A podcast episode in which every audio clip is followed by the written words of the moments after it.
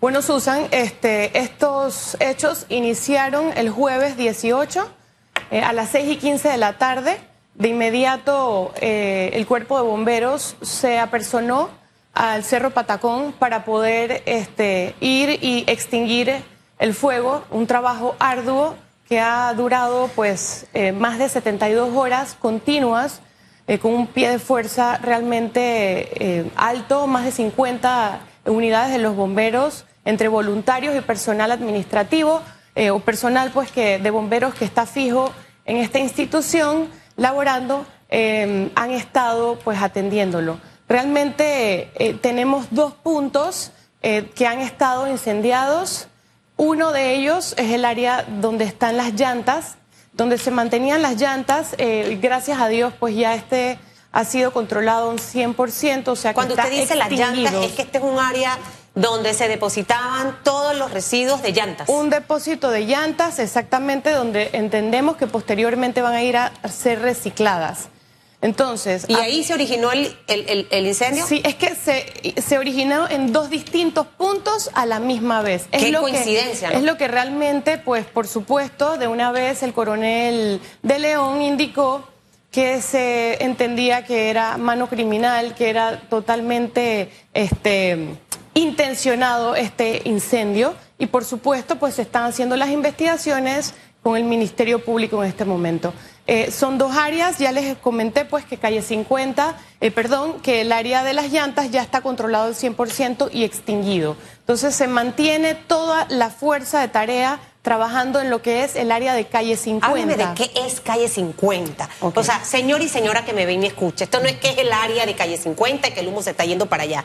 Dentro de ese mundo, en mis pininos de periodista, hace muchísimos años, eh, vamos a, poner en FTV, que creo que fue cuando hice mi primer reportaje del vertedero, estamos hablando de hace casi 25, 26 años. Wow. Las historias del vertedero ya existían. O sea, estoy hablando hace 25 años. Dentro, de, dentro del vertedero se han hecho barriadas que paradójicamente le llaman a una calle 50. en ese lugar también se originó el incendio a la misma hora que se dio en el sector de las llantas. ¿Es, así? Es correcto. Eh, simultáneamente ambos lugares se prendieron. Eh, tenemos en el corregimiento de Ancón, por supuesto, distintas barriadas, distintos sectores, y en el área de Patacón, como le llamamos, eh, hay pues distintos sectores. Uno de ellos, pues, se llama Calle 50, que es donde está originado todavía el incendio que se mantiene hoy día a un 85%. Este porcentaje es el que se mantiene desde el día de ayer que estuvimos reunidos en el C5 para pues ir viendo todo lo que, cómo va evolucionando este gran trabajo y esta gran tarea que ¿Mano criminal ya ha sido identificado? O sea, si hubo mano o no hubo mano criminal. Bueno, eh, por la experiencia y expertise del cuerpo de bomberos, ellos indican que sí hay mano criminal. No podemos tampoco entonces afirmarlo hasta tener una este, certeza en una investigación del Ministerio Público que se está llevando a cabo en este momento. Si las unidades policiales custodian este vertedero sanitario, ¿por qué a ciencia cierta se desconoce si hubo o no una mano criminal para este incendio? Tomando en cuenta que en estas áreas he escuchado que operan hasta pandillas criminales que se apoderan del el vertedero. Es decir, eh, por un lado tenemos organizaciones criminales que están dentro del epicentro de este vertedero que hoy está colapsado y paralelamente están las unidades policiales. ¿Por qué no se evita que cosas como estas se registren? Tomando en cuenta que sí, es verdad, el vertedero tiene bastantes eh, kilómetros, pero cuando escuchamos las declaraciones de, eh, en los medios de comunicación, siempre se dice que las unidades policiales están en ese lugar. Sí. Eh, la verdad que hay que agradecer el apoyo de la em, Policía Nacional y de todos los estamentos de seguridad en esta operación.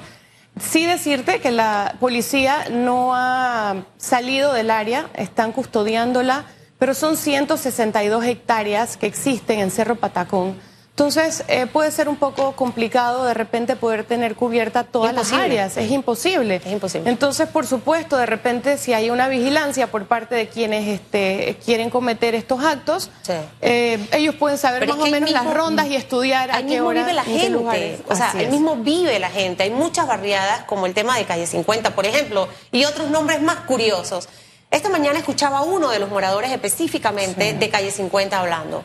Y, él mencionaba, señora gobernadora, que la empresa que en este momento tiene a su cargo y que en su momento el señor Filos aquí decía que eso iba a ser por tres o cuatro meses porque luego esto iba a pasar a, licitarse y tratar de buscar a la mejor empresa. Él mencionaba que la actual empresa no tiene los camiones o los equipos para poder controlar inmediatamente cosas como esta. Entonces, eh, ¿qué ¿cuál ha sido el factor más allá de la naturaleza en este momento? Eh, que ha impedido un poco que se controle la situación y, cuáles son esas, esas, esas vías que tiene establecidas, ya identificadas el gobierno, para tratar de controlarlo. En muchas ocasiones hemos escuchado que hay que buscar otro terreno para el área del vertedero porque está en el mero centro de la ciudad de Panamá. Eh, pero nos hemos quedado cortos con esa visión cuando hemos visto en otros países el manejo de los residuos. Para que esta parte que, a lo mejor no le compete a usted mucho, pero eh, al, ser autoridad del gobierno puede manejar información en este momento. Si es cierto que la empresa se ha quedado corta para poder sofocar este incendio. Y segundo, los planes del gobierno del señor Laurentino Cortizo en cuanto a este tema y ver la forma de los próximos seis meses antes de que salga de tratar de mantenerlo, entendiendo que el fenómeno del niño va a extenderse, las lluvias van a ser muy pocas y vamos a llegar hasta mayo del 2024 probablemente con este tema de calor y de poca lluvia. Mira, Susan, bueno, desde que pues eh, se inició el incendio, pues muy temprano, también en horas de la mañana del día siguiente, el presidente de la República, Laurentino Cortizo, instaló en el C5 una mesa de trabajo donde yo estoy fungiendo como su secretaria técnica entonces, pues por supuesto estamos manejando cierta información.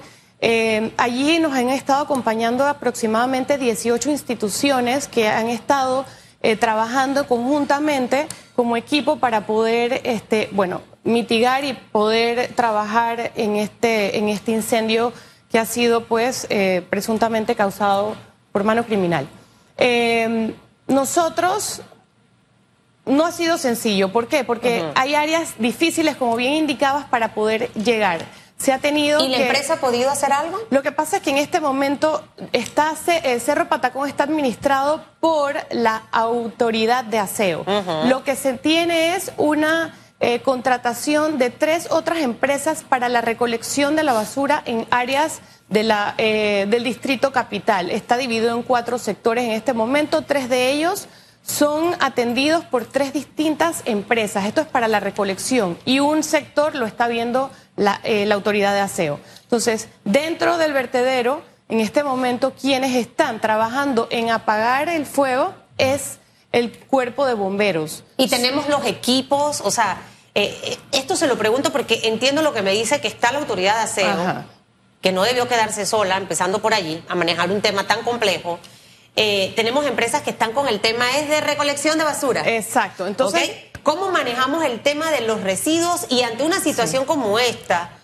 que sabíamos que podía presentarse, estamos preparados, nos hace falta equipo. O sea, ¿qué hace falta en realidad? La autoridad de aseo está trabajando y entiendo que ya terminó términos de referencia para una cotización en línea que se debe estar presentando en los próximos días para que una empresa se encargue de todo lo que es este, el tratamiento de los residuos en estos, en unos tres años para que sea de manera transitoria, porque entiendo que se manejan estudios por el BID y recomendaciones, para posteriormente la próxima administración pueda armar un pliego de cargos eh, y eh, licitar por 20 años lo que es el manejo o tratamiento y aprovechamiento de los desechos en Patacón. Eh, ya ellos considerarán si ese debe ser el lugar idóneo o no. Eh, igualmente, no solamente del Distrito Capital, sino también del área de San Miguelito. Yo creo que eso es, sería un gran avance también. Desde que se registró este incendio, ¿cuánto ha gastado o cuánto ha invertido el Estado panameño para contrarrestar eh, las llamas. Ok, todavía un monto eh, global no se tiene, pero sí, pues eh, hemos tratado en las reuniones y el MEF nos está acompañando en ellas para hacer un, una contabilización de lo que los recursos que se han utilizado, que en recurso humano ha sido gigantesco, pero aparte te puedo decir que el Senan, por ejemplo, ha tenido que entrar vía aérea para poder este, utilizar Bambi Buckets, que se llama, para poder... Eh, son este, como unos eh, buckets eh, de agua. Como una, como unas cubetas grandes de, agua, gigantes. Gigantes que pueden almacenar muchos galones de, de agua a la vez para poder acercarse al área que es de difícil acceso y poder lanzar el agua a estas áreas y poder este, entonces ir apoyando en, en la mitigación del incendio, pero se han encontrado, ayer el coronel eh, de los bomberos pues eh, nos llamó que había encontrado unos caminos donde se pudiesen adecuar, entonces llamamos de una vez al MOP para que nos apoye, esto es un, trabajo interinstitucional em, para poder adecuar estas áreas. Esta mañana entiendo que lo están haciendo para poder entrar más directamente. El porcentaje, reitéreme, que nos queda sin controlar del área de calle 50, que es la Ahorita mismo la sensible, ¿cuál sería ese porcentaje? Eh, un 85%. 85%. ¿Qué nos hace falta? Que nos No, no, no, no, ah. estamos en un 85%. 15% nos haría falta. Exacto, nos hace ¿Cuándo ese 15% con los buckets, cómo es? Los Bambi Buckets. Bambi Buckets, los Bambi Buckets, es decir, cubetas gigantes, eh, hagan su trabajo y estas trochas que van a estar reforzando con el MO para poder llegar a estas áreas de difícil acceso. ¿Cuándo piensan ustedes que pudiéramos tener ese incendio controlado ya al 100%? Pero quiero además de eso decirte que, o sea, los bomberos con ayuda del IDAN y otros cisternas, pues también están, o sea, atendiendo el área. ¿Qué pasa? Es importante que mencionemos que se están usando eh, bidones que son eh, material químico para poder tratar eh, y echar en, el, en las áreas incendiadas para poder desintoxicar el humo, eso es importante, por eso es que estamos viendo humo blanco, porque el humo se ha desintoxicado. Eh, bueno, es lo menos tóxico posible, exactamente. Entonces sí hay una medición y monitoreo del aire que está haciendo mi ambiente para garantizar y para saber si el aire en este momento está siendo tóxico ¿Y cuándo controlarían el 15%? O sea, sé que no me puede decir con una varita mágica. Sí. Eh, lo que no pudiera pasar es que terminemos el mes de enero y sigamos con el, ese 15%. Exacto. La idea es que sea en los próximos días, o sea, entre hoy y mañana pudiéramos... todo sería este, dependiendo también de este del clima. Si llueve, eso facilitaría el trabajo. Por supuesto que sería buenísimo. Ahora, una ¿cuántas personas viven me voy a otro tema que tampoco es suyo, señora gobernadora, pero usted le tocó aquí venir con la Susan y el Exacto, Ajá. ¿Cuántas personas viven en el área del vertedero? ¿Qué plan tiene el gobierno realmente para, para sacar a esas personas de allí y que vivan no solo por el tema del incendio en este momento, ya de por sí ese lugar es tóxico. y ahí viven niños, mujeres embarazadas que dan a luz a sus bebés, familias completas y no solamente piense que se va a encontrar una casa de zinc, de madera, ya vemos estructuras de cemento con servicios de, electricidad y hasta de agua. Entonces, ese plan realmente, que sé que, ojo, puede ser, vamos a mudar al vertedero. Si lo mudan, ahí debiera pasar algo y no permitir que nadie viva hasta que ese lugar esté descontaminado. Pero en este momento, eh, ¿qué plan se tiene para ir sacando principalmente a las familias que más pudieran verse afectadas por estos gases? Mira, en este momento pues sí sabemos que en Panamá hay muchos lugares o muchos asentamientos informales. Es un poco complicado y pues sí, en esta área residen gentes. Hay informes que son áreas totalmente inhabitables, que es muy peligroso estar, pues residir allí. Nosotros hemos instalado mesas de trabajo con el MIBIOT que pues eh, el ministro y la viceministra han estado liderando. Hemos estado con la Junta Comunal de Ancón, que también está muy preocupada por la reubicación de estas personas. Pero sí te comento que el área del propio vertedero antes era más limitado, más pequeño. Y en administraciones pasadas, sabiendo que vivían personas allí, este, firmaron eh, decretos para, para ampliar el área. Entonces, el área del propio vertedero. O sea que esto va, esto eh, eh, tenían ellas la intención de seguir ampliándolo y sabiendo pues que tenemos viviendas en el lugar, lo que no debió darse. Pero ¿qué pasa? Pues sí, nosotros hemos instalado mesas de trabajo y hemos estado viendo el tema con eh, moradores del área que nos han acompañado y con el MIBIOT, por supuesto, que es el, encargado de esta cartera. Eh, se han buscado terrenos en áreas aledañas, pero en verdad es un poco complicado, áreas donde ya están planificados este, algunos proyectos y en otros, por ejemplo, áreas rocosas donde no se pueden atender. Pero sí eh, es una problemática. Y, tienen un censo de cantidad de personas que, viven ahí actualmente? Bueno, sí, más o menos. 350 eh, familias, entre 350 y 800 eh, familias. Entre esas 350 a 800 familias que viven en el lugar, ¿tienen un balance de cuántos están afectados, si hay algunos hospitalizados, si algunos fueron trasladados a otros centros? Las imágenes fueron impactantes de niños cuando se registró este incendio, afectados y en el lugar, sin la ciudad capital eh, los rascacielos estaban oscuros, el epicentro de este incendio eh, era un caos y las imágenes evidenciaron que los niños fueron los más afectados. ¿Tiene algún balance de estas afectaciones? Sí, por supuesto. Bueno, el Centro de Salud de Cunanega, que fue hace muy poco este, inaugurado por el presidente de la República, enhorabuena, eh, pues sí ha, ha dado atención a personas que han llegado sintiendo cierta afectación con el tema del humo el sábado y domingo eh, los, este centro de salud no, no opera, pero pues eh, por supuesto con la situación que hemos tenido, el ministro de Salud giró instrucciones para que pues él mismo estuviese y permaneciera abierto. También teníamos ambulancias de la Caja de Seguro Social y 911 pendientes por cualquier situación. Eh, en total se atendieron en estos tres días 27 personas. Eh, de las cuales tuvieron situaciones, la verdad, menores, nadie con nada grave. Eh, dos personas fueron trasladadas, una niña, eh, sí, una niña fue trasladada al hospital del niño, pero gracias a Dios fue dada de alta sin tener ninguna mayor complicación, y una señora, pero también fue dada de alta y pues gracias a Dios no tenemos afectaciones mayores con esa situación. ¿Sería recomendable que las personas que, que viven en el área o, probablemente señora gobernadora no viva en Cerro Patacón, vive en el área del Dorado, de Condado del Rey, en estos edificios. Eh, y, probablemente siente afectaciones, debe acudir al médico, o sea, es lo recomendable. Entendamos que en el vertedero los desechos que hay allá hay absolutamente de todo.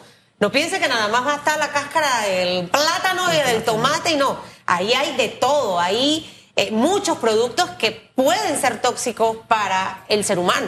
Por supuesto. Bueno, eh, en primera instancia, bueno, lo que sí les decía, pues, eh, el tema de los bidones que se están usando para poder em, bajar la, toxicidad de estos humos, pero sí es recomendable, si usted siente molestias, pues ir a acudir a un médico para ser tratado, para una revisión.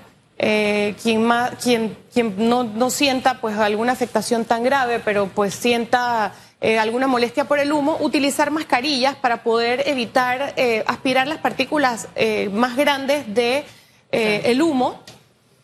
y si estás muy cerca, puedes utilizar pañitos de agua húmeda para poder respirar. Esto es muy variante, el, depende del, del viento, cómo, hacia dónde gira. Entonces hay momentos que sí está en el área de calle 50 y hay otros momentos que está totalmente limpio eh, el, aire y no, no, se ve nada de humo. ¿Tienen un plan B para botar los desechos? Y se los pregunto porque vimos al alcalde de La Chorrera oponerse a la medida de eh, verter los desechos en el lugar donde, en el vertedero de, la chorrera, y él hablaba que desmintió al director o al administrador de la autoridad. O se creó una mesa interinstitucional, pero lo que vemos es que pareciera que por la falta de comunicación hubo una desconexión entre las, de las, autoridades de la ciudad capital con las autoridades de Panamá Oeste. Entonces, él se opone, al igual que otros sectores se oponen que hacia esas áreas se lleven los desechos. ¿Cuál sería el plan B o cuál es el, otro plan que tienen en el Bueno, en un momento dado, el, alcalde del distrito de Chepo, eh, Juan José Ayola, que pues yo creo que le, hay que agradecerle la solidaridad porque al final no es un tema que se iba a mantener permanente, sino un, momento de emergencia, este, apoyó al director de aseo para poder este, hacer eh, la, la disposición de los desechos allí en, su, el vertedero de Chepo, lo cual solamente ocurrió por un día. Eh, y de allí para adelante, pues, como bien indicaron ustedes, el día de ayer ya se restableció al 100% eh, lo que es la disposición de los desechos en Patacón de una manera, pues, supervisada y controlada. Antes me preguntaba sobre el tema de los costos y te dije que no teníamos un, un costo ahorita mismo claro, pero sí te puedo decir que, por ejemplo, estos eh, vuelos del Senan eh, pudiesen estar ayer a un 50 mil dólares eh, de vuelo, eh, en, monto en, en- en tema de vuelo. Los, los bidones que te estoy comentando, que son los que ayudan a desintoxicar el, el- el humo, este, pues aproximadamente 500 de ellos podrán costar un cuarto de millón de Wow. dólares. ¿Sabe que sería bueno ahora que usted está en esa comisión? Usted es la secretaria técnica. Así es. Pida hoy que le hagan el detalle del presupuesto, porque creo que sería Sí. bueno conocerlo. Y, y de paso, eh, este tema de la licitación, no sé por qué a veces esperamos tanto tiempo. Yo entiendo que los procesos son burocráticos, Sí. pero lastimosamente aquí hay que meterle el cohete a todo, porque si esto hubiese estado andando, es más, no recuerdo ni cuándo fue que vino el señor Filos, pero sé que estamos pasados del tiempo de haber hecho este proceso. Eh, nos cuesta más económicamente, pero también afecta la vida de mucha gente. Y antes de que usted se vaya rapidito, señora gobernadora, ¿va a correr en esta eh, campaña o no? No vamos a correr en esta campaña. La verdad que... Este, ¿Por qué? ¿Qué le pasó? Quedó, la veo así como que... Quedó... No, Ajá. no, no, no. Eh, el trabajo ha sido muy arduo como gobernadora. Te tengo que decir que hemos trabajado muy fuerte. Con el tema de la pandemia, nosotros ¿Cuánto hemos tiempo de gobernadora eh, 24/7. eh, le tocó a usted? Bueno, estaba. Tres.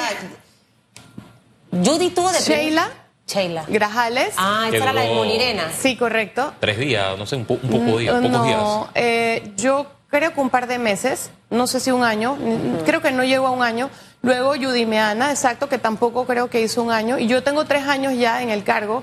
Este, en febrero voy a cumplir. La verdad que ha sido un trabajo arduo y sí, no nada más abrimos balotas. Susan, hacemos eh, muchísimo. Yo creo que nosotros nos podemos dar golpes de pecho, siendo humildes de todas formas este, porque hemos hecho una gran labor, hemos tenido los dos años de pandemia que no podemos olvidarlos, que ha sido Usted un hubiese sido una buena diputada, hombre.